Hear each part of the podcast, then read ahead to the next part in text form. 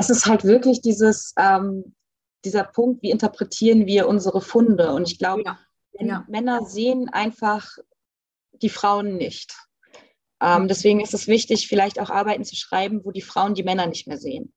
Mhm. Oder, ähm, oder man sich gegenseitig wieder sieht. Ja, ist ja auch mal wieder schön. Auch eine Möglichkeit, auch eine Möglichkeit. Wobei, wenn man, wenn man das macht, dann geht ähm, erstmal der Punkt unter, wo die Frauen verschwunden sind. Man muss sie quasi erst wieder sichtbar machen. Da gibt es aber auch ganz tolle Archäologiegruppen, so die FemArc zum Beispiel, ja, die genau. seit, ähm, ich glaube, 30 Jahren mittlerweile angefangen hat, Frauen in der archäologischen Geschichte sichtbar zu machen. Und das ist ähm, ein Bestandteil, weil erst wenn man die einen sieht, kann man die anderen, kann man auf gegenseitige Sichtbarkeit gehen. Sonst bleibt es immer unsichtbar, sonst bleibt es immer diese Dominanz. Das ist Undomestiziert, der Podcast für die Frau, die sich fragt, ob sie artgerecht lebt. Und heute mit der Archäologin Gesche Wilst.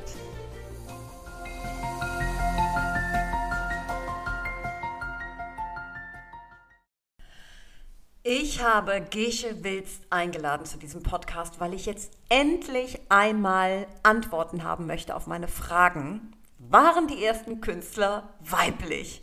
Und ähm, naja, also auf so plumpe Fragen lässt sich die Gesche überhaupt nicht ein, weil die Gesche ist Wissenschaftlerin durch und durch.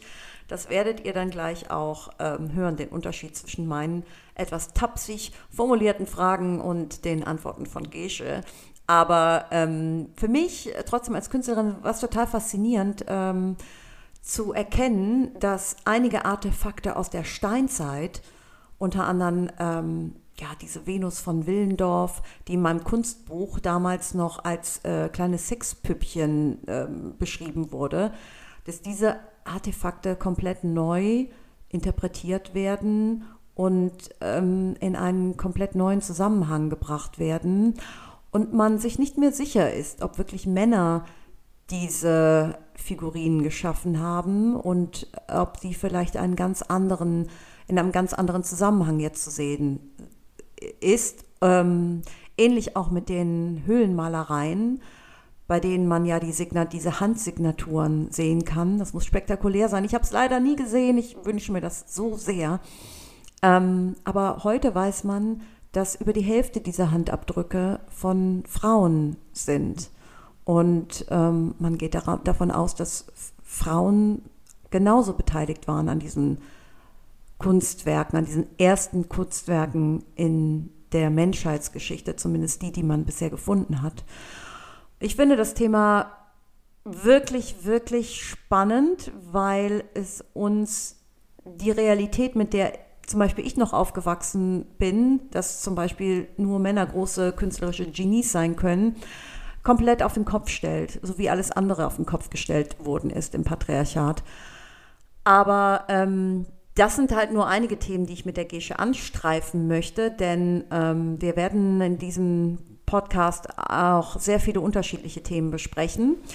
Ähm, das werdet ihr sehr schnell hören. Ähm, wir, haben ein, wir, haben ein, Gespräch geführt, was wirklich zu lang ging und dann hatte ich dann doch Probleme, die wirklichen, äh, die wichtigen Sachen herauszuschneiden. Deswegen nicht wundern, wenn es so ein paar Brüche gibt im, im Gespräch. Ähm, Gesche hat den Blog missjones.de, miss-jones.de, der ist auf jeden Fall in den Show Notes verlinkt. Ähm, sie hat ähm, Archäologie studiert, früh, also Ur- und Frühgeschichte in Wien, äh, dort ihren Master gemacht. Was ihr dort passiert ist, ja, ihre persönliche Geschichte ist auch eigentlich so unglaublich dass wir auch beschlossen haben, die hier anzureißen. Der Blog ist übrigens total spannend. Das geht um ihre Reisegeschichten, um ihre Entdeckungen. Ähm, und ich glaube wirklich, also Gesche hat jetzt gerade auch einen Preis bekommen für ihre Studienarbeit. Ähm, ja, von ihr werden wir bestimmt noch einiges hören. Deswegen bin ich umso ähm, stolzer, sie ähm, hier zu haben in diesem Interview. Und bevor ich jetzt noch viel quatsche, legen wir einfach mal los. Viel Spaß. Ich freue mich natürlich, so eine Expertin hier zu haben. Die muss ich ausquetschen. Äh, was war das, was du mir gerade erzählt hast vom frühen Christentum, was gegen das Römische war? Weil ich habe davon auch schon gehört, ich weiß aber nicht, ob es das Ähnliche ist, was, was, ob das was damit zu tun hat. Aber ähm, ja, das, das römische System war ja schon ziemlich patriarchal. Ja? Und was war das, was du gesagt hast, das frühe Christentum? Worauf basiert das denn? Also waren das die frühen Lehren, waren das die, die Nachkommen von den Jüngern Christi? Oder was meinst du genau mit dem frühen Christentum? Na, ich meine mit dem frühen Christentum so die Entwicklungen in der, in der Zeit, in den ersten 500 Jahren nach Christus. Mm, mm. Also nicht äh, unbedingt direkt die Jünger, sondern tatsächlich die vielen kleinen Communities, die sich ähm, gebildet haben, meistens in Privathäusern und gemeinsam ihre neue Religion ausgeübt haben, ähm, oft angetrieben tatsächlich auch von Frauen. Also weil die eben in, innerhalb dieser Religion plötzlich Rechte hatten, die sie vorher nicht hatten. Ähm, ja, also da, da kann man ein ganzes Potpourri aufführen, weil Frauen hatten im Grunde genommen keine Rechte bei den Römern. Und es war eine richtige Rebellion gegen dieses System. Also wenn man sich das so vor Augen führt, ähm, die Gesetzeslage ist halt extrem patriarchal. Die Frauen ähm, unter den Römern, die ähm, hatten ganz, ganz ähm, bestimmte Positionen im Haushalt. Die waren immer ihrem Hausvorstand unterstellt. Das war der Mann des Hauses. Und wenn die zum Beispiel ein Kind gekriegt haben, hat der Mann entschieden, ja, das ähm, ertränken wir jetzt oder nicht. Und da hatte die Frau kein Mitspracherecht. Ähm, auch behinderte Kinder wurden zum Beispiel sehr, sehr schnell ertränkt. Mhm. Ähm, und das ist halt, ja, das sind die sogenannten christlichen Werte, die in diesem ursprünglichen Sinne gedacht werden. Und ähm, ja, Frau, eine Frau konnte sich plötzlich dazu entscheiden, nicht mehr einem Mann sexuell zur Verfügung zu stehen durch diese christliche Religion. Ähm, die frühen Nonnen, die dann einfach nicht mehr dauerhaft den Männern zur Verfügung stehen mussten, wie es nach dem römischen Recht einfach war.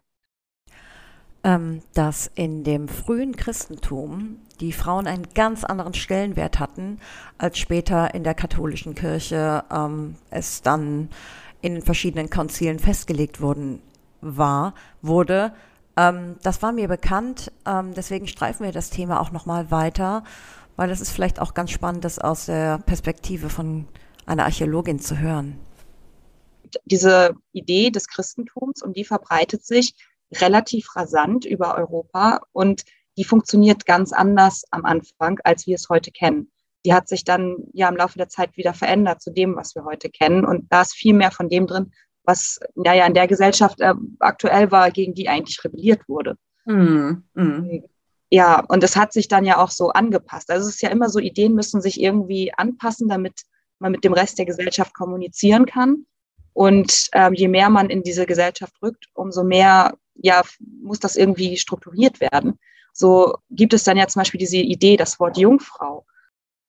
Der Begriff Jungfrau ist erst im vierten Jahrhundert entstanden, weil es gab dann diese Frauen, die sich entschieden haben, christlich keusch zu leben, eben um sich den Mann zu entziehen und dem der sexuellen Bedürfnis des Mannes zu entziehen, was auch nicht viel damit zu tun hatte mit ja, Entfaltung oder äh, wie möchte ich Geschlechtsverkehr haben, sondern man war dem Mann unterlegen in der Gesellschaft.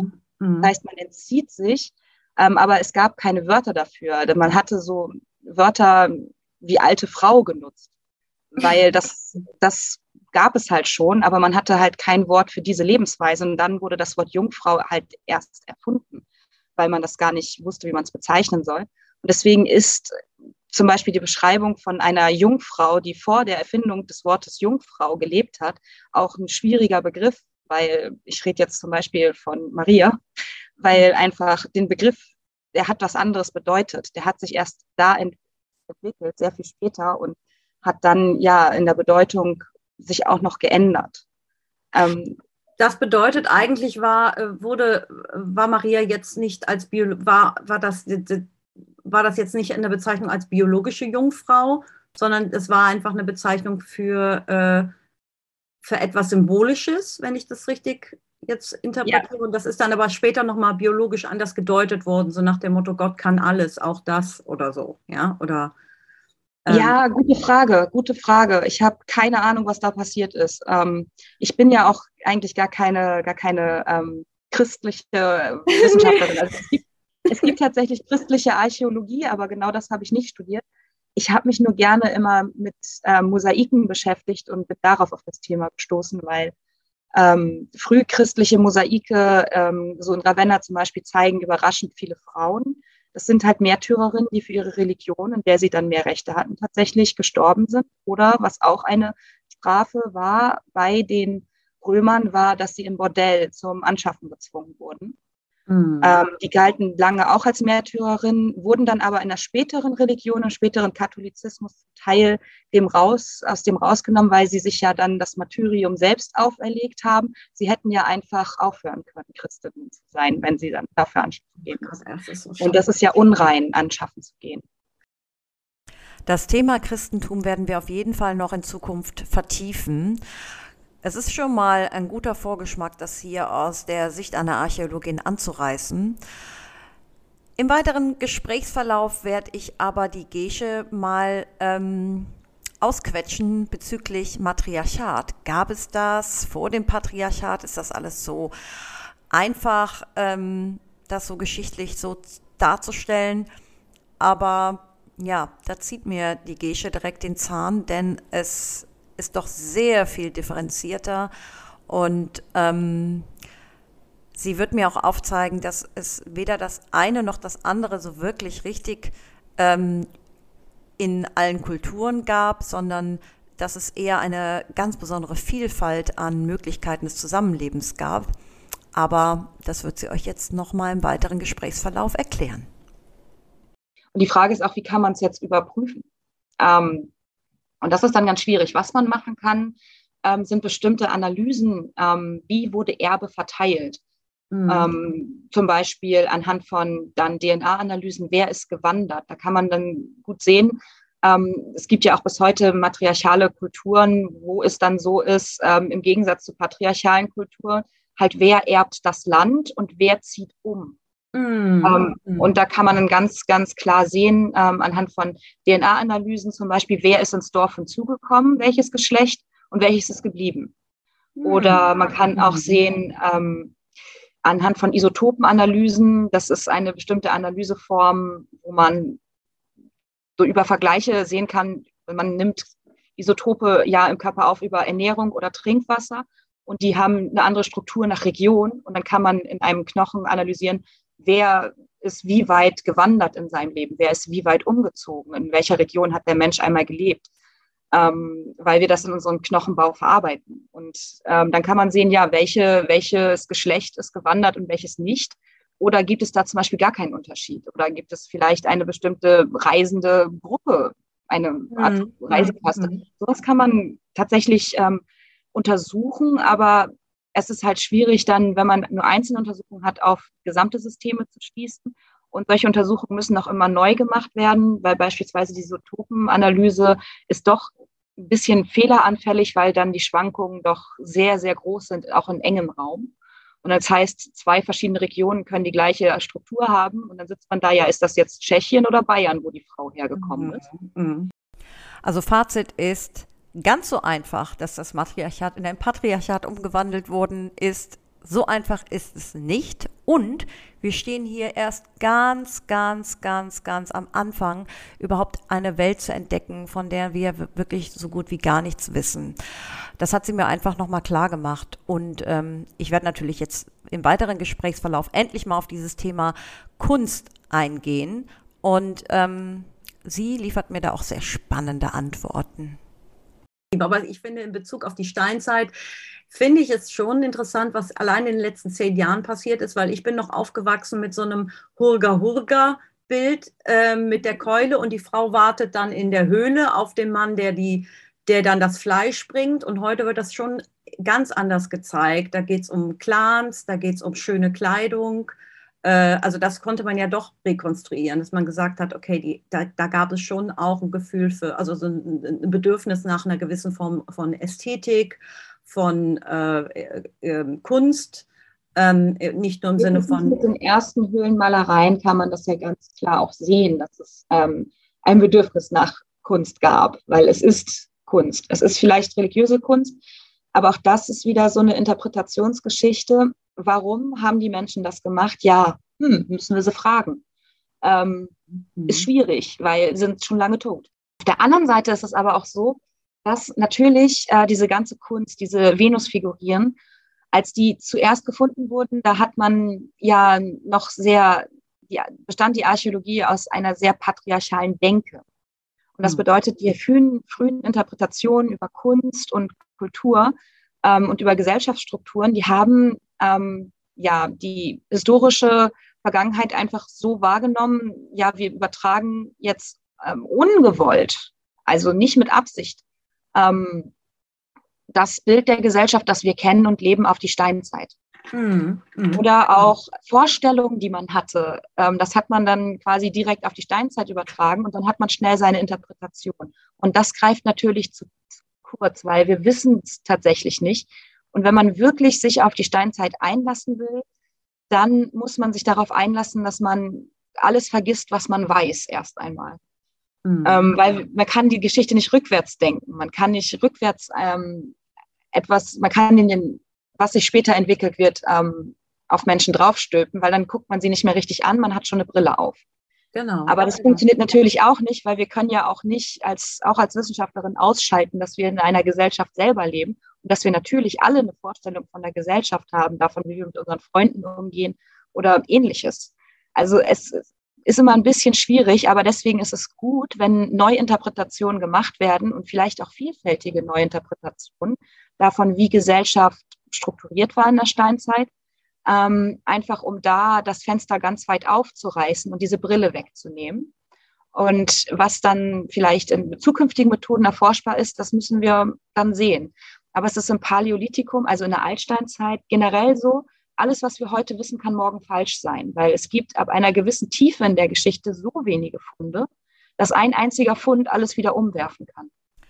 Im Laufe des Gesprächs ähm, möchte ich natürlich nochmal auf das Thema Höhlenmalereien ähm, zu sprechen kommen. Mich interessiert da besonders die religiöse Deutung, ähm, denn da gibt, es ins, da gibt es ganz interessante Theorien darüber, weil es sich dort ja um Felsspalten Spalten handelt, die ähm, halt immer wieder, ähm, ja, in denen man wirklich sehr viele Malereien und ähm, Artefakte gefunden hat und die natürlich auch sehr viel Stoff geben, um in den letzten Jahrzehnten komplett neu interpretiert zu werden von Frauen, die ähm, oder Archäologinnen oder Patriarchatskritikerinnen, wie dem auch sei, ähm, die in diese Malereien komplett neue ähm, Ursprünge von Religionen interpretieren. Und da muss ich die Gesche natürlich auch drauf ansprechen.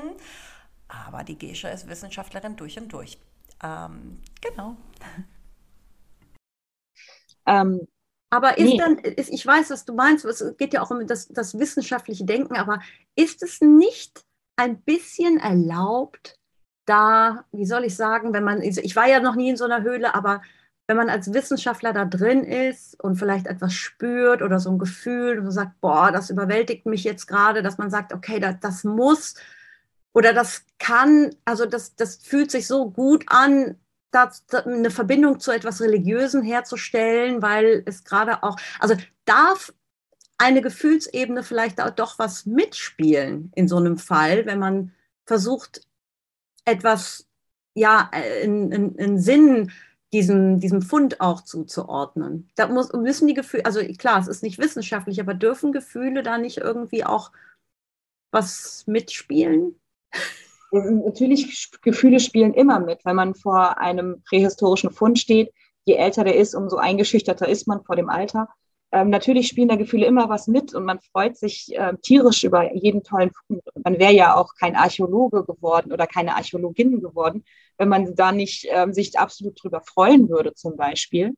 Aber man darf es halt tatsächlich, es ist nicht gut, das zu vermischen, weil sonst könnte, ich, vielleicht, ist das auch die Basis dessen, äh, warum Höhlenmalereien selbst äh, falsch verstanden wurden oder komisch interpretiert wurden, denn dann hat man nämlich am Ende so eine Interpretation wie, ja, das war der, das war langjährig die Interpretation von Höhlenmalereien, ja, das waren halt die, die Resultate vom männlichen Initi Initiationsritus, wenn Männer ähm, halt quasi ähm, in, in, die Sippe aufgenommen wurden als äh, Erwachsene, dann haben sie diese Höhlenmalerei gemacht und dann hat man experimentell gezeigt, dass man das halt wie man diese Höhlenmalereien macht. Und ähm, aber damit dann auch versucht zu beweisen, dass es halt ausschließlich Männer waren, die das gemalt haben. Äh, vielleicht, weil die Entdecker männlich waren und da zu viel von ihrem eigenen, genau diesem religiösen Gedanken oder ihrer eigenen Überwältigtheit reininterpretiert haben, haben aber am Ende dann eine rein patriarchal männliche Gesellschaft über Felsbilder konstruiert, die man so nicht nachweisen kann. Mhm. Weil was letztendlich haben wir ein Bild von zum Beispiel, sagen wir, einem Bison. Und ein Bild von einem Bison zeigt nun mal überhaupt gar nicht, wer es gemalt hat oder in welchem Zusammenhang es gemalt wurde. Es zeigt einfach ein Bison. Ähm, und ja, wenn wir das uns zu sehr darauf einlassen, passiert halt eben genau sowas. Und ähm, mittlerweile dann durch andere Untersuchungen, wo dann auch die Handabdrücke, die hinterlassen wurden, untersucht wurden, dann naturwissenschaftlich konnte man sehen, dass da viele auch Frauenhandabdrücke dabei sind. Und ähm, erst seit diesem Ergebnis wird halt auch in Betracht gezogen, dass vielleicht auch Frauen gemalt haben oder ja, mhm. ähnlich. Ähm, aber wenn man sich da zu sehr darauf einlässt, das ist halt sehr oft die Quelle gewesen von sehr patriarchalen Interpretationen. Ähm, das ist dann immer die feministische Seite der Archäologie, die dann da sitzt und sagt, ja, Moment, das könnt ihr gar nicht belegen. Dreht sich dann teilweise um, wenn man dann eine feministische Interpretation hat und eine Interpretation, die Frauen eher in den Mittelpunkt rückt, dass dann da äh, die Gegenseite sitzt und sagt, ja, das könnt ihr jetzt aber nicht belegen. Ne? Mm, ähm, das, das, ist ein wissenschaftlich, ähm, so, so, so ungefähr kann man sich vorstellen, dass es halt abläuft in den Diskussionen, die es gibt. Ähm, aber eine wirkliche Lösungsorientierung gibt es dann natürlich dabei auch nicht, sondern die Lösungsorientierung ist dann meistens, okay, wir haben eine neue naturwissenschaftliche Methode, können hier nochmal eine Ecke nachprüfen, dann eine Ecke nachprüfen. Aber, Aber es ist schon wissenschaftlich belegt, ich muss da jetzt mal was zu sagen, dass es sich da auch um Frauenhände gehandelt hat. Und das war ja. schon, also ich muss schon sagen, das war ein großer Bruch, der da auch ja. ähm, durch die Medien ging und wo auch Dokumentation ja. gezeigt hat. Das war schon, aber ich, ich muss schon sagen, für mich als Künstlerin, mir hat das schon also mit mir hat das schon was gemacht, weil du wächst ja auf immer mit diesem ähm, mit dieser unterschwelligen Message, Frauen können nicht so geniale Künstler sein wie die Männer und die Männer sind irgendwie, äh, ja, die sind halt in allem besser und besonders, wenn es darum geht, große Kunstschaffende zu sein. Also diese Erkenntnis, dass da eigentlich die Basis, dass in der Basis äh, unseres Menschseins ähm, dass es da eine äh, Demokratie, dass es da so was Demokratisches gab ähm, in Bezug auf Kunst und dass es vielleicht auch ähm, in einem, doch wieder in einem religiösen Zusammenhang äh, ähm, interpretiert werden konnte, was eigentlich viele, also ich meine, die meisten Künstler, die ich, die ich kenne, die kommen irgendwann, wenn die malen, die auch in so einen Flow. Das ist irgendwie was, ja, ich würde nicht sagen religiöses, aber es ist was Spirituelles in dem Fall, kreativ zu sein oder kreativ zu arbeiten. Und es hat auch so eine Art sinnstiftende Wirkung für so eine Gemeinschaft. Äh, Kunst zu erleben oder zu, äh, daran zu partizipieren, sei es jetzt Malerei oder Tanz oder Gesang.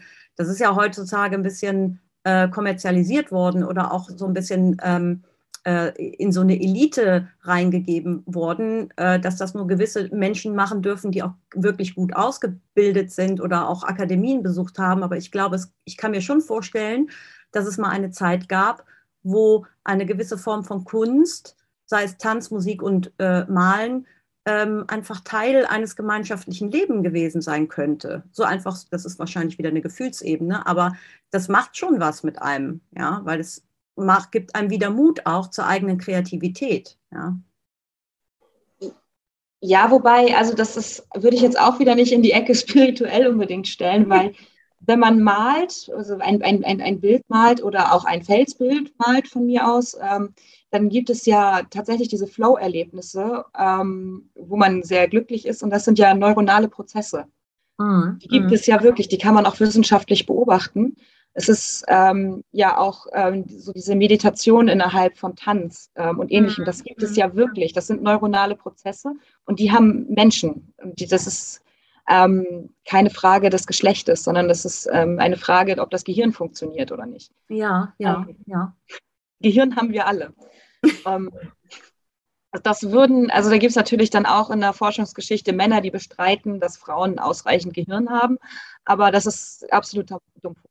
Aber das, das unterstreicht es ja eigentlich im Endeffekt, dass da irgendwo eine, eine, ja, dass es da gar keinen Unterschied gemacht hat oder dass Frauen genauso mit auf die Jagd gegangen sind wie Männer.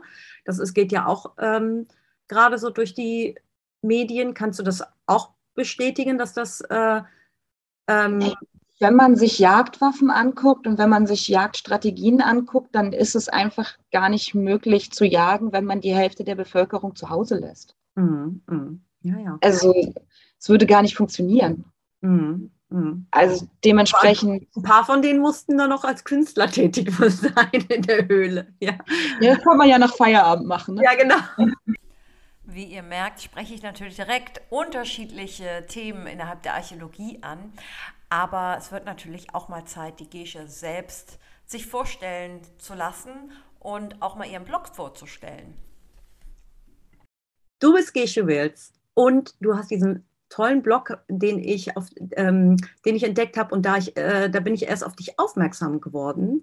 Das ist der Miss Jones Blog. Ne? Also, oder habe ich jetzt, ja, ja genau. www.miss-jones.de. Genau. Und das ist eigentlich ein Reiseblog oder auch ein Blog, wo du deine, mh, die archäologischen Entdeckungen auch zu denen etwas schreibst. Ist das richtig? Oder, ähm das ist so ein Hybrid aus beidem, weil wenn man archäologische Sachen sehen möchte, dann muss man meistens auch reisen.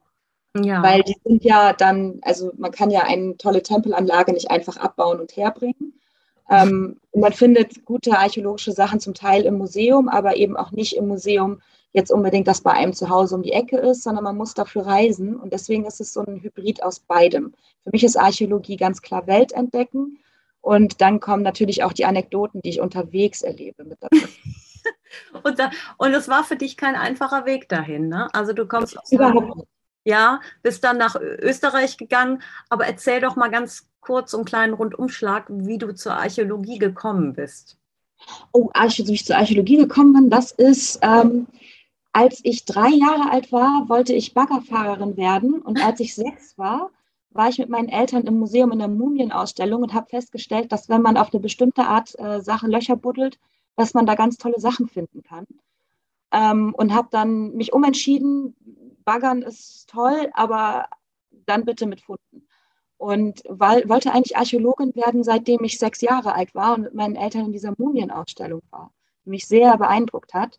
Und Wo war die Ausstellung? Wart ihr dafür? In Hamburg, in der, in ach, der, in der ach, in Hamburg gibt es Mumien, okay. Nee, das war eine Wanderausstellung. Die war eine Zeit lang ähm, Museum für Kunst und Gewerbe. Ah, okay. Die haben immer sehr schöne, ähm, ja, so für ein halbes Jahr Ausstellungen, sehr schöne Ausstellungen gehabt. Und da war ich dann auch öfter. Die hatten dann später auch noch mal was mit Römern. Und dann hatte ich so immer so Phasen. Ich hatte so meine Römerphase, meine Piratenphase. Also das sind dann Sachen, die habe ich schon in der Kindheit abgefrühstückt, ähm, um dann später, als ich dann erwachsen war und anfangen konnte zu studieren, ähm, quasi dann zu Kulturen gegangen bin, mit denen ich mich noch nicht beschäftigt habe und bin dann in die Prähistorie gegangen, in die vor- und frühgeschichtliche Archäologie, weil ich hatte mich ja halt schon mit Römern und mit Ägypten und so beschäftigt. Also die nächsten Kulturen. Mm, mm. Und dann äh, war das eigentlich eine ganz, äh, war das eine ganz gerade Laufbahn? Also dann Abitur gemacht und dann sofort äh, eingeschrieben im Archäologiestudium äh, oder wie war das? Ja, zuerst, also ja, also ich habe, ähm, es war eigentlich eine gerade Laufbahn. Ich bin immer so ein bisschen bummelig, guck mal hier, mal da und äh, mag es, Studentin zu sein, habe deswegen länger gebraucht und habe dann aber einen extrem guten Bachelor gemacht mit einem sehr interessanten Thema ähm, und bin dann nach Wien gegangen und ab dann lief alles schief. Okay, es, es ging alles schief. Erzähl, was, was, was ist passiert? Ja, was ist passiert? Also erst einmal ähm, Uni Wien, ähm, da sind sehr nette Menschen. Ich habe auch bis heute Freunde in Wien, die ich nicht missen möchte. Also es soll jetzt kein Hass auf Wien oder so sein. Ähm, aber ähm, ich bin da halt untergekommen. Also ich, ich bin da halt eigentlich schon relativ unfreiwillig nach Wien gegangen, ähm, aber ich musste ja irgendwie weitermachen. Bin da angekommen und brauchte natürlich wie alle Menschen erstmal eine Wohnung ähm, und habe dann mich in ein Studentenzimmer eingemietet bei einem älteren Herrn, der war gerade, der war schon in Rente. Mhm. Und ähm, ja, dieser ältere Herr, das war eigentlich die Abmachung, dass es so zweckmäßig ist. Wir sehen uns, wenn wir gleichzeitig in der Küche sind, aber ansonsten haben wir nichts miteinander zu tun. Es hat mhm. sich aber dann innerhalb von drei Monaten gedreht und es hat sich herausgestellt, dass dieser Mann hyperchristlich war einfach. Also hyperchristlich. Ähm, gedreht der heißt, der hat noch mehr, der wollte auch noch mehr Kontakt. Also nicht nur, dass das christlich war, sondern der wollte auch noch mehr Kontakt oder was meinst du mit gedreht? Mhm.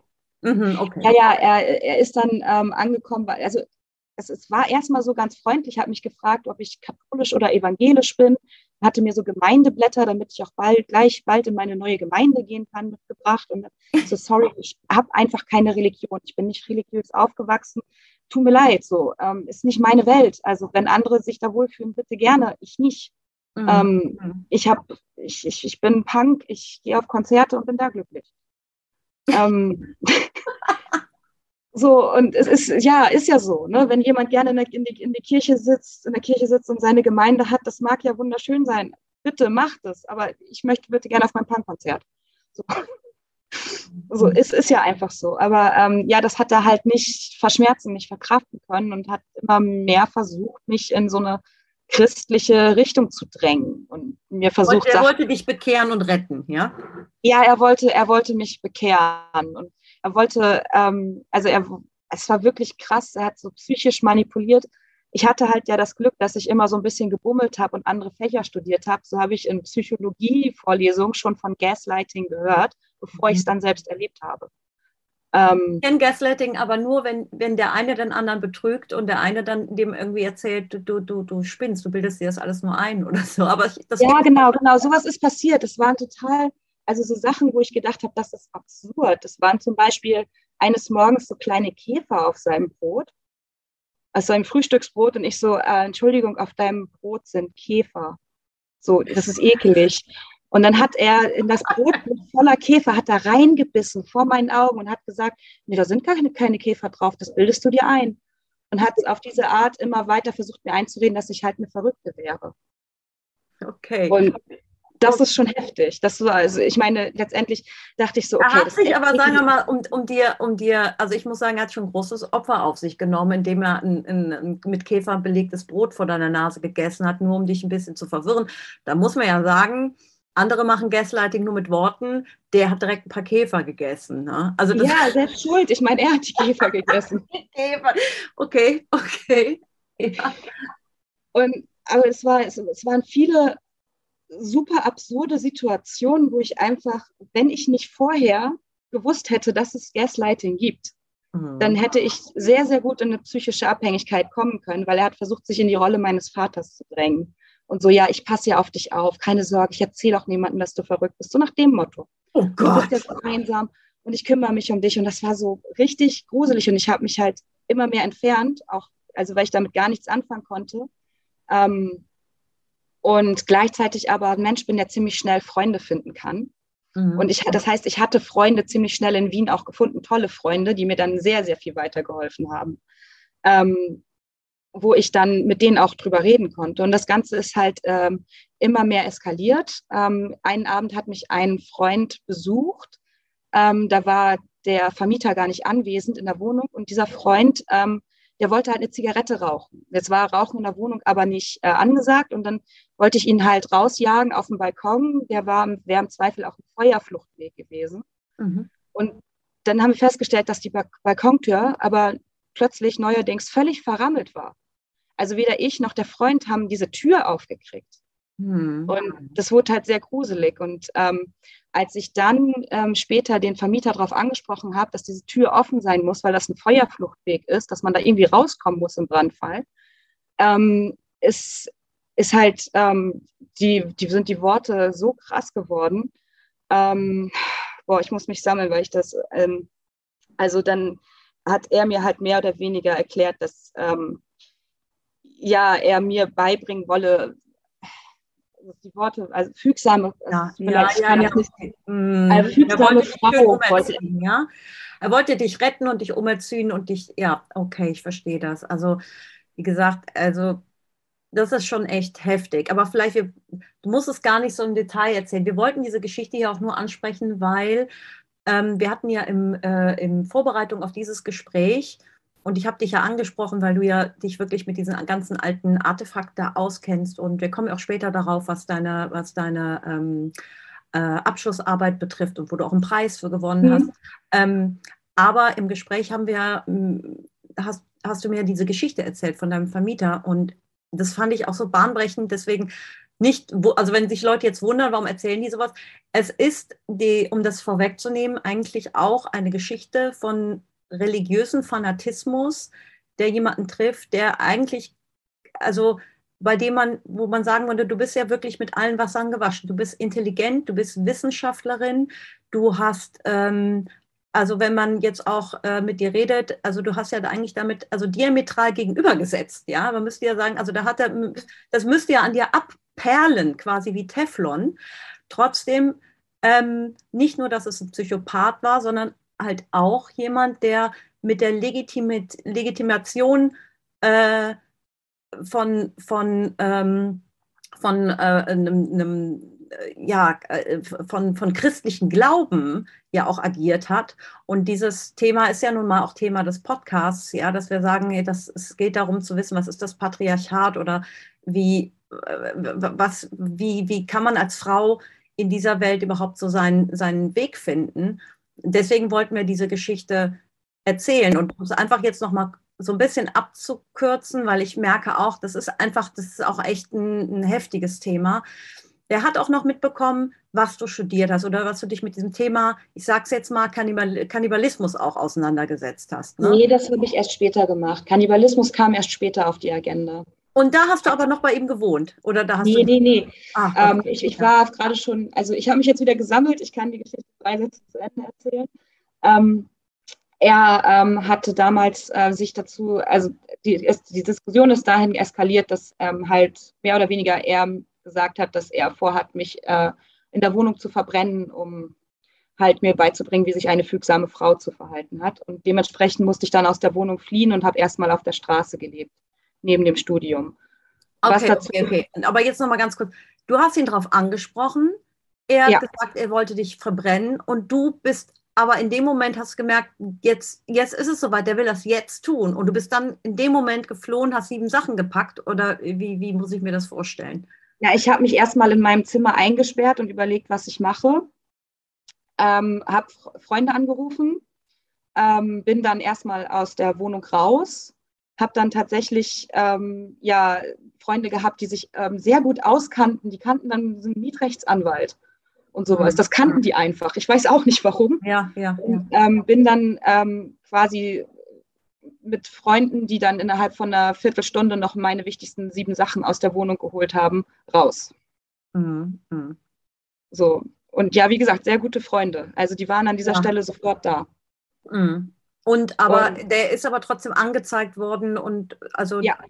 ihr habt den angezeigt und äh, da ist auch, der hat auch seine Strafe bekommen, hoffentlich, oder konnte man Ich habe mich, ich habe mich ab einem gewissen Punkt nicht mehr damit beschäftigt, weil ich mich damit beschäftigen wollte, mein ähm, eigenes Leben wieder auf die Reihe zu kriegen. Mhm. Weil wenn man einmal auf der Straße sitzt, dann sitzt man auf der Straße. Du konntest dann nicht äh, dir ein neues Zimmer nehmen erstmal oder das äh, war dann also da, wie lange warst du da auf der Straße? Oder ja, wie stelle ich mir Ja, so, also ich konnte mir kein neues Zimmer nehmen, weil ich hatte, er hatte ja zum Beispiel die Kaution. Ah, okay. Mhm. Ähm, ich hatte also nicht so viel Geld, dass ich eine zweite Kaution zahlen kann. Mhm. Mhm. Ähm, aber es war dann so, dass ich dann relativ viel rumgereicht wurde zwischen Freunden, beziehungsweise ich bin dann ähm, untergekommen in so einem Haus für obdachlose Punks, was ziemlich cool war. Ähm, oh, Wahnsinn, ja. Und da konnte ich dann auch noch eine Zeit lang ein bisschen in Ruhe weiter studieren, weil ich hatte dann ja wieder eine Wohnung und so. Mhm. Aber das, das Haus, das ähm, war ursprünglich gemietet, wurde dann aber ähm, ja, gekündigt und geräumt und dann stand ich wieder auf der Straße. Mhm. Und ähm, bin in dieser Situation eigentlich geblieben, naja, der, die Situation war 2014 im Januar, wo ich ähm, aus der Wohnung damals geflohen bin. Und das erste Mal, dass ich wieder irgendwie richtig, richtig gewohnt habe, das war dann wieder, als ich in Hamburg war, im Oktober 2016. Mhm. Mhm. Ja. Und du warst aber auch viel auf Reisen. Also du konntest das. Ja, ja, ja. Ich habe die Situation dann genutzt, weil es ist ja total egal, ob ich jetzt in Wien auf der Straße schlafe oder in Rom. Oder auf, das erzählst du, als ob es nichts wäre. Also, man muss ja das Beste draus machen. Aber konntest du nicht als Studentin, hat man da nicht so einen Sonderstatus, dass man sagt, ich bin jetzt Archäologin und Studentin und dann gibt es bestimmte Behausungen dafür, weil es ja auch irgendwo äh, du, du arbeitest ja quasi als Studentin dort mit, also an den Fundorten. Da gibt es nicht irgendwelche Unterkünfte für die Studenten? Doch, doch, das auch. Das, das auch. Also das ist in Deutschland halt eigentlich nicht so üblich, aber in Österreich und in anderen europäischen Ländern schon, dass wenn man auf einer Ausgrabung dann arbeitet, dass man da dann auch eine Unterkunft bekommt. Mhm. Ähm, aber ich bin ja jetzt nicht das ganze Jahr auf Ausgrabung. Also mhm. wenn man studiert, dann sitzt man ja in der Uni und nicht im Erdloch. Also ich habe das auch teilweise so gemacht, so bin ich auch viel rumgekommen, habe dann auch noch ein bisschen Geld verdient, mit dem ich dann wieder ein paar Monate hinkam. Aber man verdient da jetzt auch nicht so viel Geld. Also ich habe äh, mal ausgerechnet, im Jahr 2015 habe ich von insgesamt 3000 Euro gelebt. Also, also, Wahnsinn. Ja, aber wie hast du denn deine, also ich muss noch kurz fragen, wie hast du denn da deine Arbeit? Ich meine, du musst ja da irgendwie auch ein Equipment haben, Laptop, äh, du musst ja irgendwie deine Bücher auch, also es kann ja nicht so sein, dass du bist ja nicht da irgendwie nur mit der Matratze unterwegs, so kann man doch gar nicht studieren. Nee, das mit dem Studieren war extrem schwierig. Ich hatte halt ein paar Freunde, wo ich einzelne Kartons mit Sachen untergebracht habe. Bücher kriegt man in der Bibliothek. Die muss man nicht rumschleppen. Mhm. Laptop passt in den Rucksack und äh, die wichtigsten Klamotten auch. Und ja, that's it. Also mhm ja, man, wenn man mit wenig leben kann, dann geht es eigentlich eine Zeit. Aber es hat mich tatsächlich in Wien dann irgendwann so kaputt gemacht. Ich weiß noch, ich saß in einem Seminar am Anfang und ich meine, es ist jetzt überhaupt nicht böse gemeint und kein Hate und nichts. Ich bin nicht mal neidisch. Ähm, die Dozentin kam rein, saß so, hatten Sie ein schönes Wochenende? Ich war ja am Wochenende in meinem Sommerhaus in Berlin. Und ich saß da und dachte, und ich weiß nicht, wo ich heute Abend schlafen werde. Mm, mm. Und das war so, das hat mich ab einem gewissen Punkt so fertig gemacht, dass ich nicht mehr konnte. Ich konnte mm. nicht mehr, ich musste das Studium abbrechen. Mm. Und bin dann nach Hamburg zurück und habe mich erstmal gesammelt und jetzt nochmal den Master angefangen und auch geschafft. Aber ähm, und man muss sagen, mit deiner Arbeit hast du einen Preis gewonnen, ja? Ja, den Deutschen Studienpreis. Der wird mir nächste Woche Mittwoch verliehen. Aber ich weiß, also es ist schon offiziell, dass ich ihn gewonnen habe.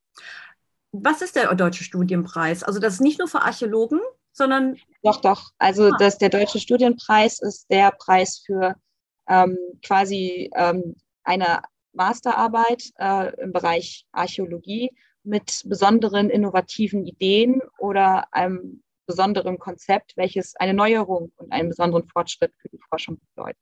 Mhm. Das wird vergeben, ähm, die Kommission ist von der Deutschen Gesellschaft für Ur- und Frühgeschichte ähm, da kann man, können die Professoren, die Masterarbeiten betreut haben, die besten Masterarbeiten von ihren Studierenden einreichen.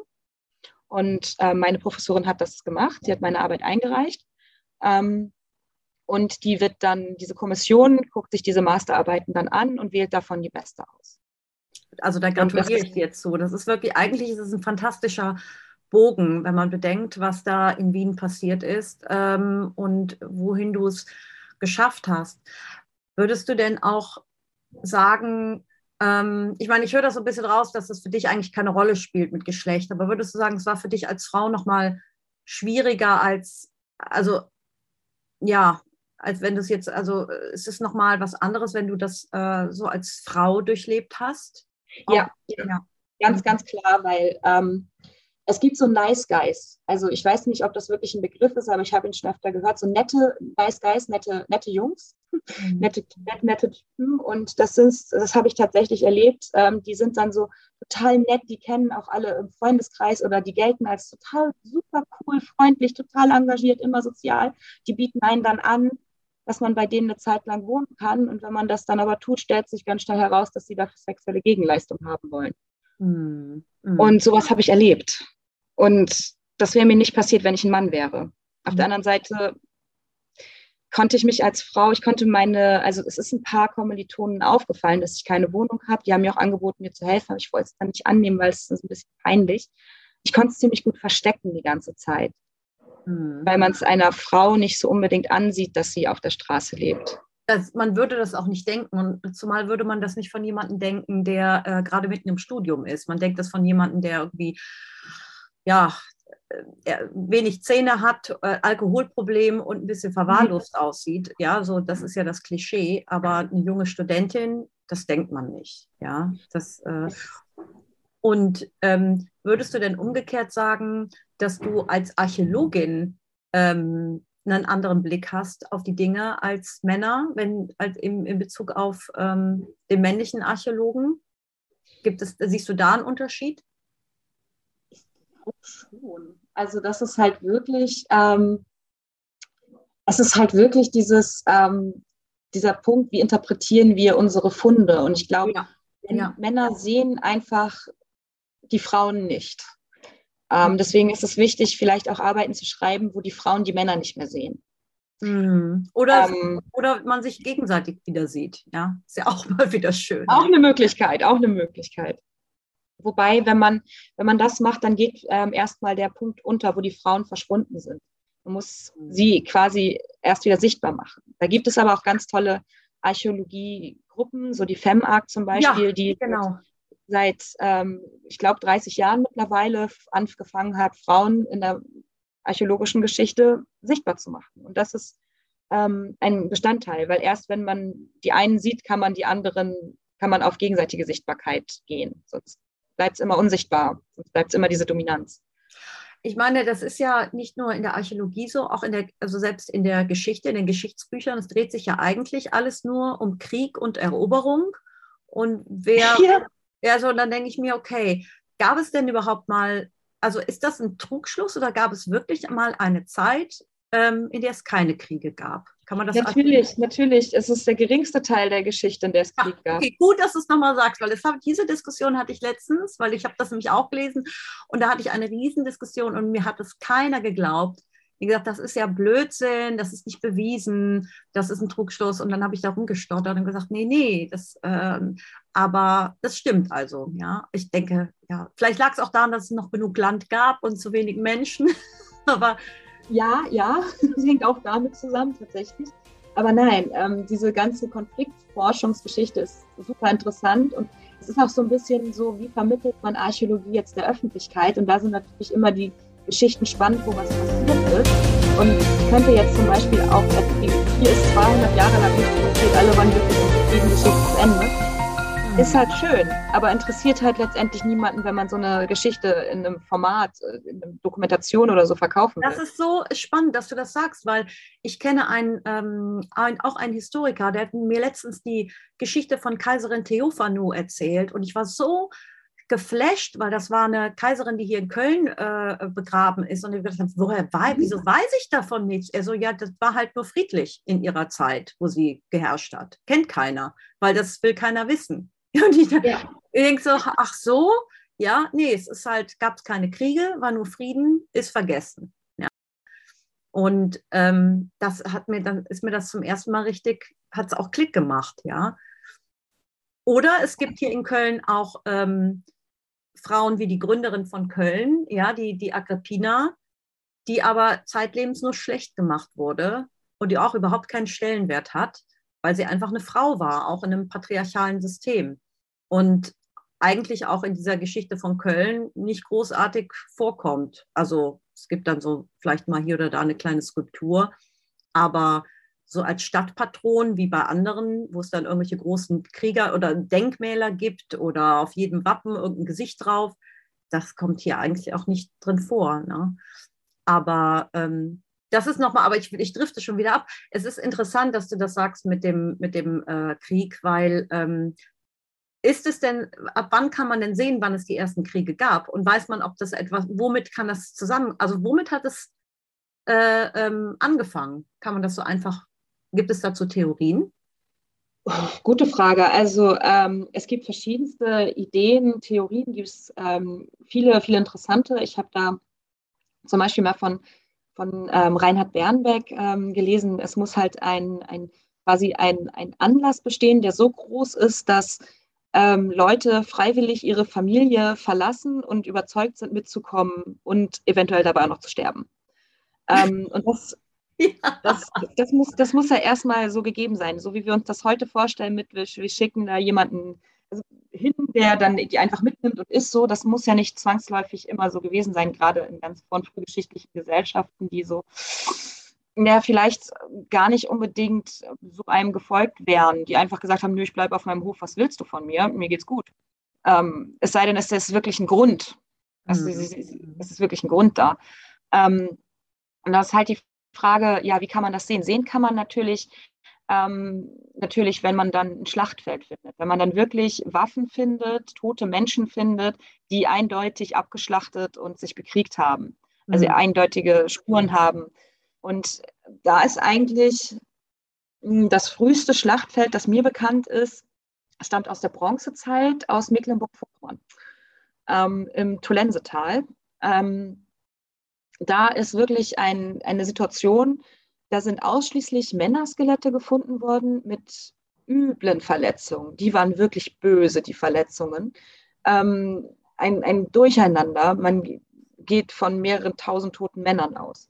Mhm. Ähm, die wirklich, also ist sehr spannend in der Forschung, weil da gibt es ganz tolle Forschung dazu, in welchem Winkel ist denn jetzt die Waffe in den Schädel eingedrungen und ähnliches.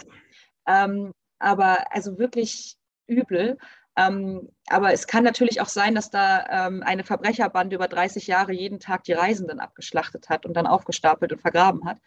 Wäre auch möglich. Also ähm, ja, mhm. aber auch ein bisschen unwahrscheinlich. Aber könnte man überlegen, nein, aber da gibt es so die ersten Spuren von einer richtig üblen Auseinandersetzung, wo man von, von, von ja, teilweise von Krieg redet, aber man weiß halt nicht, ähm, das Wort Krieg, das impliziert so ein Bild, das wir von Krieg haben. Und da sind wir immer so, haben wir immer so Bilder von Panzern und so auch im Kopf. Und das ist es halt dann auch nicht. Es ist eher ein Überfall auf. Ähm, ja, gute Frage. Also ähm, tausende Männer, Frage, die, die Frage ist, es ist aber jetzt noch, man konnte noch nicht, es gibt ja auch so Theorien, dass man sagt, da gab es irgendwie eine, eine, Eiszeit und dann mussten die Leute irgendwie flüchten oder es gab neue Völkerwanderungen und zum ersten Mal äh, mussten ähm, Menschen sich dann dort um ähm, ja, sich neues fruchtbares Land äh, aneignen und da gab es die ersten Konflikte. Also da musste, also dass da irgendwas passiert ist, was Menschen dazu gebracht hat, sich mal salopp zu sagen, die Köpfe einzuschlagen. Ja? Also das kann man nicht sagen, das, was, was da genau passiert ist. Ja? Nee, und dieses Bild mit der Eiszeit, es ist halt,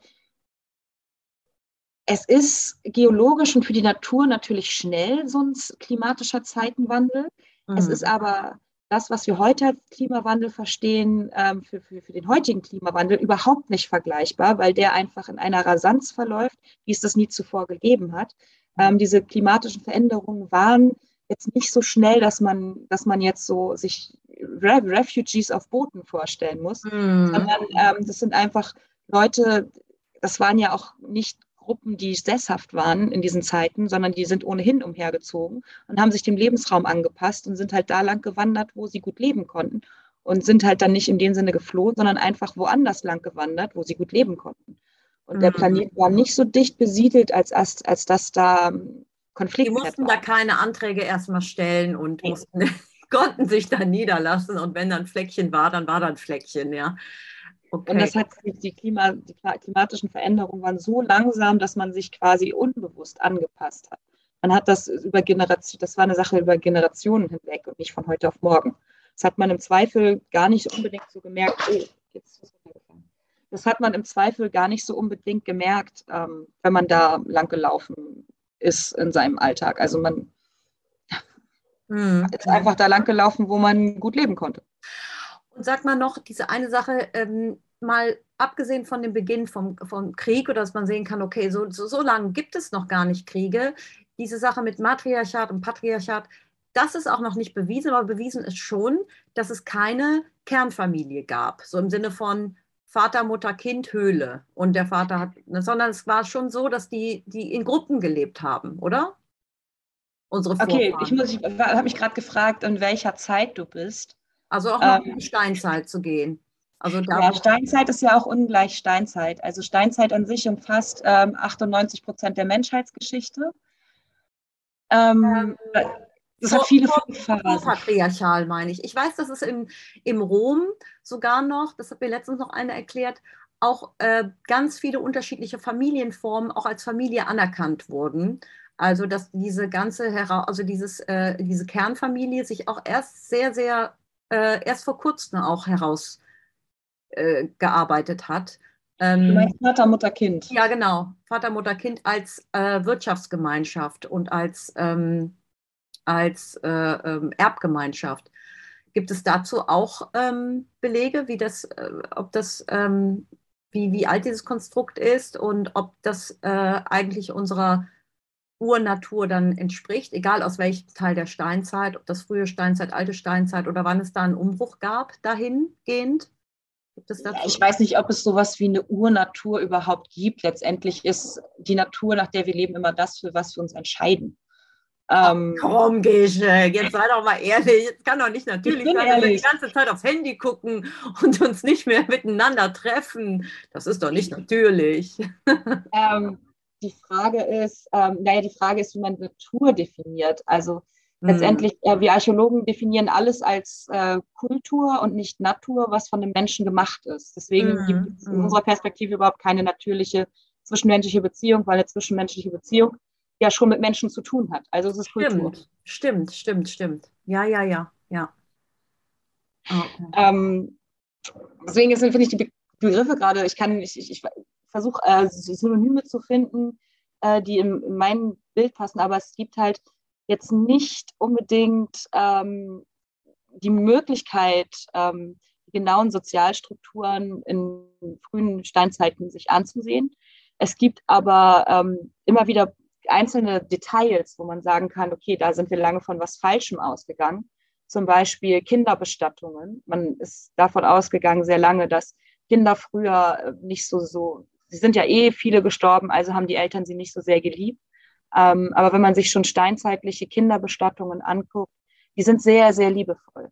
Mhm. Also hm. das widerspricht einfach dieser Idee zum Beispiel. Und dann weiß man der Gesellschaftsstruktur, ähm, nee, das kann nicht sein, weil wenn die nicht so viel wert gewesen wären, dann wären die nicht so liebevoll bestattet worden mhm. bei ihrem Tod. Mhm. Mhm. Ähm, und dann gibt es halt andere Punkte, wo man halt sehen könnte, wer mit wem verwandt ist, aber je weiter wir ins Paläolithikum kommen, also je weiter wir in die Vergangenheit gehen, umso schwieriger ist natürlich der Erhalt der DNA. Mhm. Also ja, und das ist, ähm, letztendlich gibt es da ganz viele Gedanken, wie sich so eine Gesellschaft strukturiert hat, eine Gruppe. Das ist ganz so genau, ja. man nie wissen. Aber ja. es gibt ganz viele interessante Ideen, zum Beispiel dann über Homosexualität habe mhm. ich ähm, erst kürzlich gelesen, dass es ja für eine Gruppe auch erstrebenswert war, ähm, einige homosexuelle Mitglieder zu haben. Ähm, ganz einfach, weil wenn irgendjemanden, der ein Kind hat, was in der Gruppe passiert, dann können sich die immer noch um das Kind kümmern, mm, mm. das zurückbleibt. Oder ja, die können halt diese, diese, diese Zusatz, diese Onkelfunktionen übernehmen und ähnliches. Mm, Oder die Tantenfunktion. Ja, genau. Ähm, beziehungsweise es war nicht erstrebenswert, dass alle Mütter, also dass alle Frauen Kinder hatten und man hatte auch nicht jedes Jahr Kinder, so habe ich das äh, ähm, gelesen, sondern das waren dann oft auch in Abständen von vier Jahren, dass die Kinder bei einzelnen Müttern gekommen sind. Ich, wo ich mich frage, wer das wie untersucht hat, weil man kann das ja gar nicht ähm, sehen am Knochenbau. Also wenn man eine Frau findet, kann man manchmal sehen, dass sie ein Kind gekriegt hat die Frau kann aber auch mehrere Kinder gekriegt haben, weil nicht jede Geburt macht, hinterlässt Spuren an den Knochen. Mhm. Und man kann das nicht zurückführen. Es kann eine Frau zwölf Kinder gekriegt haben in ihrem Leben und gar keine Spuren daran am Knochenbau. Und es kann eine Frau ein Kind nur gekriegt haben und total, total starke Spuren am Knochenbau haben. Das weiß ich jetzt natürlich auch nicht. Ich weiß nur, dass man das, also dass es dazu so Dokumentationen gibt und dass man sich das dann, also ich habe, ich bin ja da sowieso ein Laie, einfach ein neugierig, neugieriger Laie, der sich das, der gerne ähm, da mal rumwühlt, weil ich finde, wir leben gerade an so einer, in so einer Phase in der Gesellschaft, das ist so mein Empfinden, wo alte Strukturen gerade so ein bisschen zerbröseln und wir uns auch irgendwie wieder neu aufstellen und vielleicht auch neue individuelle Konzepte finden müssen für Zusammenleben oder das vielleicht Altes, was, was man uns so erklärt hat, was das Natürliche ist, jetzt so ein bisschen aufbricht. Und darum finde ich es auch so spannend, da nochmal ganz in die Vergangenheit zu gucken oder zu schauen, wie haben, was gibt es denn für alte Gesellschaftsmodelle, bevor man alles neu erfinden muss? Und deswegen. Okay, ähm, ja, dann ähm, werde ich dich jetzt äh, mit schocken. Es gibt eine unzählige Anzahl an alten Gesellschaftsmodellen. Es gibt, jede Gesellschaft hat ihr eigenes Modell und es gibt ungezählt viele Gesellschaften in der Vergangenheit. Das bedeutet, im Grunde genommen ist diese Umbruchsphase, die, diese, das Gefühl, dass sich etwas im Gegensatz zu früher verändert, ein Gefühl, das wahrscheinlich schon die gesamte Menschheitsgeschichte begleitet. Mhm. Aber wir Und Erinnerung. Ist, der, der, Normalzustand ist die Veränderung. Das ist so. Aber sag mir mal ein, zwei Beispiele. die haben. Denn einfach, dass man, wo du sagst, ne, weil das ist ja gar nicht in unserem, das, das, wir wissen das ja gar nicht so. Ne? Wir kennen ja nur dieses Vater, Mutter, Kind, Vater, Mutter, Kind. Und wenn eine Familie kaputt geht, dann ist es ganz, ganz furchtbar und ein Drama, weil, also wenn die Liebe kaputt geht, weil dann geht auch die Familie kaputt und die Wirtschaftsgemeinschaft geht kaputt oder, ne, ähm, oder es, äh, ist es immer der mütterliche Clan, ist es vielleicht auch, auch der väterliche Clan. Was gibt es denn da? Also wenn du es mal so ein bisschen aus dem weil du sagst, kann ich, kann ich dich mal schocken? Sag mal, was gibt es denn da noch so zum Schocken? Also ähm, es, es gibt ähm, das, das für, für Archäologen eigentlich so entweder diejenigen, die dann tatsächlich ähm, anzweifeln, dass es jemals anders war und dass es immer dieses Vater-Mutter-Kind-Konstrukt gab. Das gibt es natürlich auch unter Archäologen. Aber es gibt auch andere, die dann sich ja so Denkverbote, also dass, dass man, dass es man jede Gesellschaft einfach erstmal denken kann. Was es wirklich letztendlich gibt, ist meistens schwer nachzuweisen. Was wir sehen können, sind stark patriarchale Gesellschaften, sind aber auch matriarchale Gesellschaften. Was wir sehen können, sind auch gleichberechtigte Gesellschaften. Ähm, immer anhand von bestimmten Spuren, die wir sehen und durch die wir das interpretieren. Also mhm. es gibt nichts, was es nicht gibt. Es gibt Strukturen, wo man denkt, okay, das war ja sehr hierarchisch, es war aber zum Teil dann auch, naja, sehr demokratisch eigentlich, also sehr ähm, mhm. oder vielleicht sogar anarchistisch. Also es gibt quasi, es gibt nichts, was man, also selbst die Dinge, von denen wir heute nicht wissen, dass es sie geben könnte, hat es wahrscheinlich schon gegeben. Hm. Sehr spannend. Ist denn auch bei, was ist der Sinn und Zweck von FemArc? Das würde mich auch nochmal äh, interessieren, weil ich denke, das ist einfach jetzt nochmal so eine Sicht, äh, Artefakte nochmal weiblich zu interpretieren. Oder geht es darum, äh, also geht es darum, auch Puzzleteile neu zusammenzusetzen aus unterschiedlichen Perspektiven, um das, was wir ähm, bisher kennen, nochmal aus einer neuen Perspektive zu sehen? Ähm, oder um sich, oder geht es nur darum, sich als Archäologinnen besser zu stützen oder besser zu vernetzen? Weil das wird äh, alles, alles davon. Mhm. Ähm, tatsächlich alles davon. Ähm, FemArc an sich ist eine, ich weiß gerade nicht, wann es gegründet wurde, ich meine Mitte der 90er, vielleicht auch schon in den 80ern. Ich habe es gerade wirklich, ich habe es einfach vergessen. FemArc ist äh, tatsächlich eine Struktur, eine, eine Gruppierung von Archäologinnen, die ähm, sich für alle diese Punkte einsetzen. Ähm, ursprünglich auch eben aufgrund dieses ähm, der schlechten Möglichkeiten für Frauen in der Forschung Fuß zu fassen. Und ähm, dadurch resultierend ähm, durch diese großen Schwierigkeiten als Frau ähm, einen beruflichen Weg in der Archäologie zu gehen, ähm, ja auch, dass Frauen zu unsichtbar sind, dass Frauen Themen unsichtbar sind. Und dass halt, wie gesagt, wenn hauptsächlich Männer forschen, die aber blind sind dafür, dass es auch Frauen in einer Gesellschaft gibt, immer ein, ein Bild gezeichnet wird, das, naja, eine sehr männliche Perspektive auf die Menschheitsgeschichte wirft, was ähm, aber die andere Perspektive so ein bisschen ausschließt. Ähm, weil Menschen, auch Archäologen, erforschen eher das, worin sie sich selber so ein bisschen sehen. Mm, mm, Und das ist noch nicht mal böse gemeint. Das sondern ist was Menschliches, ja. Man das ist was sehr, sehr Menschliches. Man sucht nach einer Bestätigung für sein eigenes Weltbild auch, ja. Das, äh, ja, deswegen habe ich meine Masterarbeit ähm, über Kannibalismus geschrieben. Klingt ein bisschen komisch, ich will niemanden essen. Also das musst du noch mal ganz kurz erzählen, dann müssen wir es auch hier abrunden, aber das finde ich auch sehr, sehr spannend, weil du ja auch da was aufgedeckt hast. Ne? Ja, ja, nee, ich hatte eigentlich genau mit dieser Frage, warum erforschen wir was? Und warum denken wir über die Dinge, was wir denken, ähm, hatte ich ein Thema gesucht, an dem ich das exemplarisch untersuchen kann. Ähm, und deshalb, da habe ich mich für Kannibalismus entschieden. Ähm, meine Fragestellung war nämlich eigentlich ähm, genau die, warum wir denken, was wir denken, wo kommen unsere Gedanken her und warum, also warum zeichnen wir welches Bild als Wissenschaftler über die Geschichte, wie ist es geprägt, auch popkulturell hm. und gesellschaftlich. Und dann habe ich mir ein Phänomen rausgesucht, das gibt es bislang forschungsgeschichtlich gar nicht in der Archäologie, dass jemand Forschungsgeschichte anhand von einem Phänomen macht. Ich habe das Deutungsphänomen Kannibalismus ausgewählt, weil man es so schön abgrenzen kann und weil es auch ein bisschen witzig ist. Ähm, in meiner Arbeit heißt abgekratzt und angenagt. Also ich wollte so ein bisschen Humor da drin haben und auch Spaß haben am Thema. Es gibt ja auch ich viele Kannibalenwitze. Ja, total. ähm, und auf jeden Fall, ähm, außerdem ist es ziemlich cool, wenn man sich irgendwie in der Kneipe vorstellt und sagt, ich bin Expertin für Kannibalen. Dann ähm, weiß man schon gleich ähm, bei der nächsten Reaktion, will der Typ was mit mir zu tun haben oder nicht. Außerdem wäre ich beinahe als Hexe verbrannt worden, deswegen. Ja. ja, jetzt nicht in den Kannibalen, die kamen ja erst. Aber so ein bisschen, aber bei, ne, so ein bisschen in den, passt schon fast so ein bisschen in dieses Thema, ja. Und ja, ich habe das Thema Kannibalen einfach beobachtet.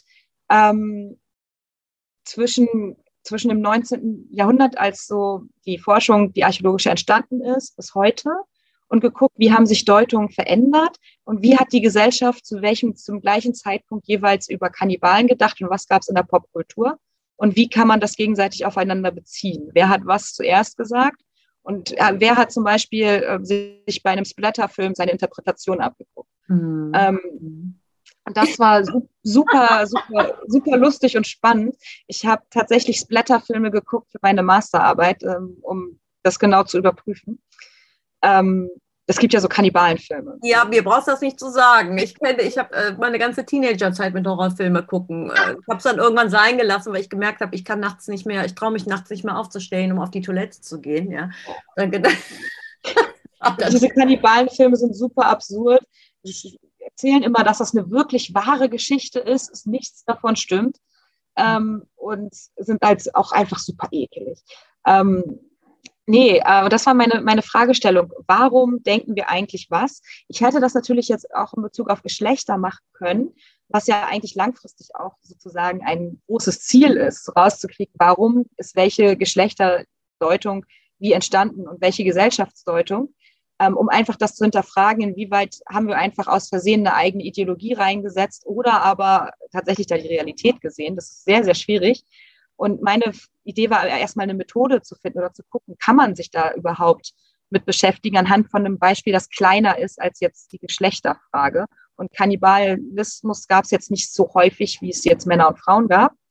Mhm. Ähm, dementsprechend konnte ich das so besser eingrenzen. Und ähm, ja, in Deutschland haben wir zusätzlich noch den Faktor, dass wir ganz viele politische Systeme in kurzer Abfolge hatten und ich dann noch sehen konnte, wie sich diese politischen Systeme auch noch auf die Themen ausgewirkt haben.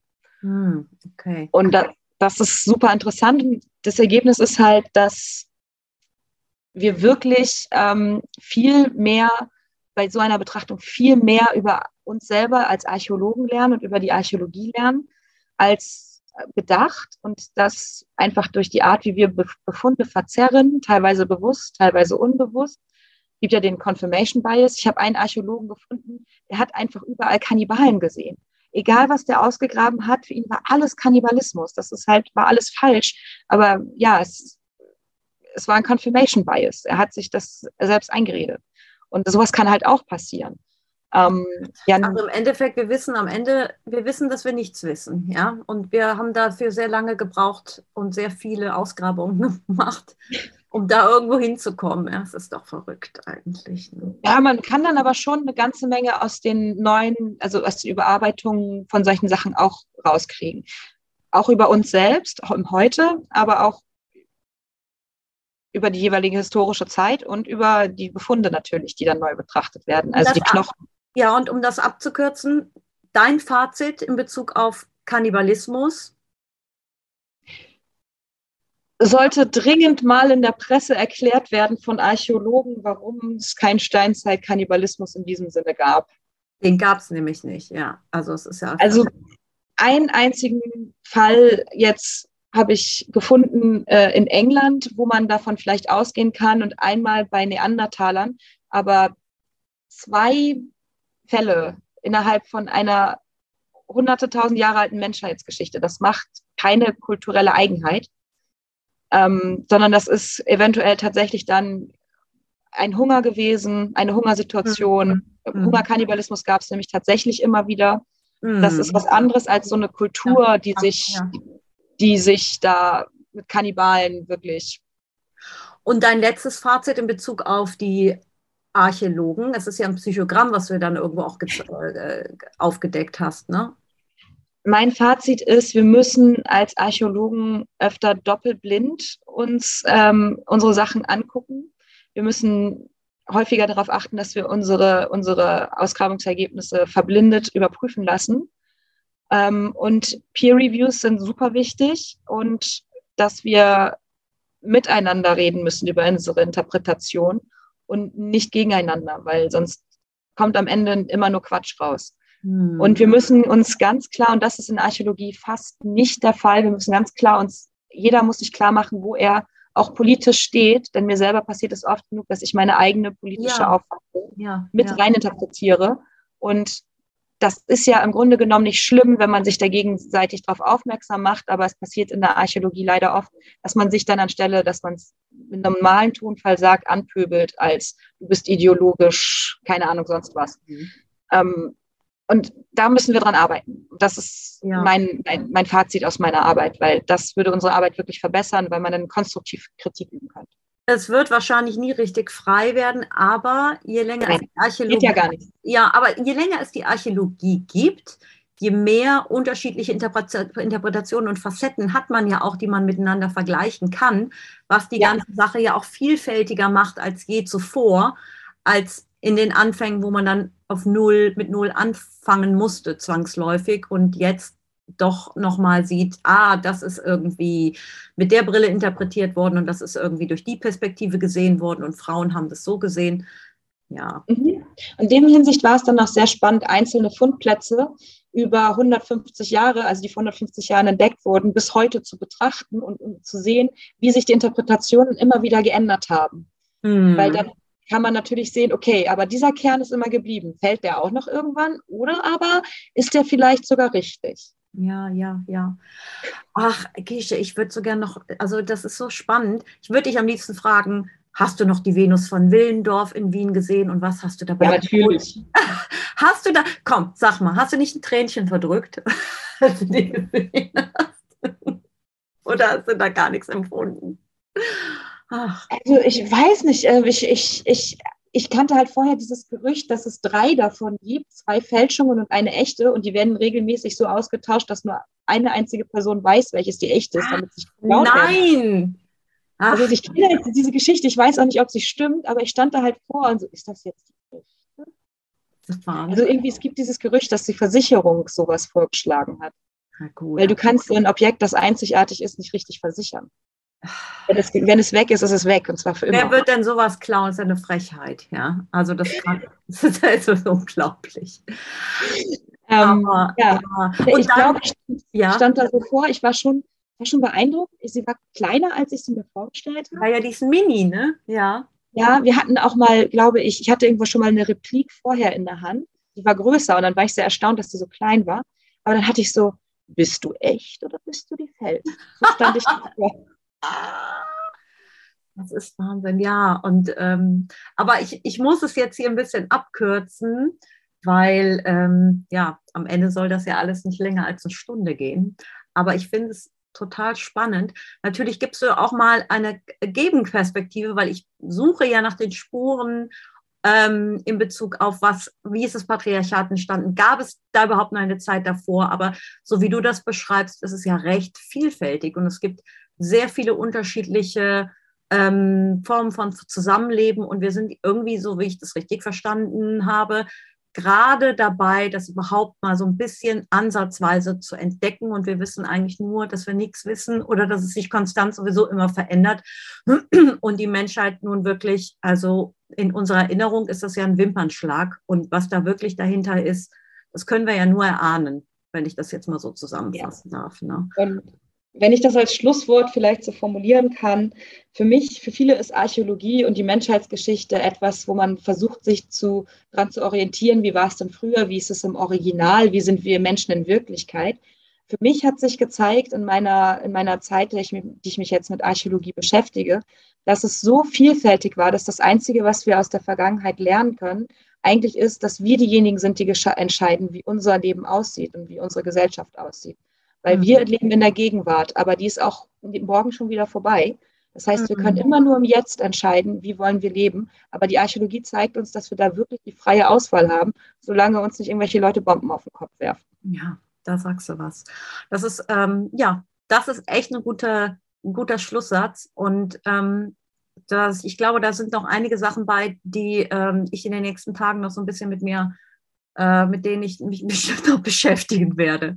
Aber ja, ich danke dir ganz herzlich, dass du dir die Zeit genommen hast. Und ähm, ja, ich freue mich, dass, ähm, dass es geklappt hat, Gesche.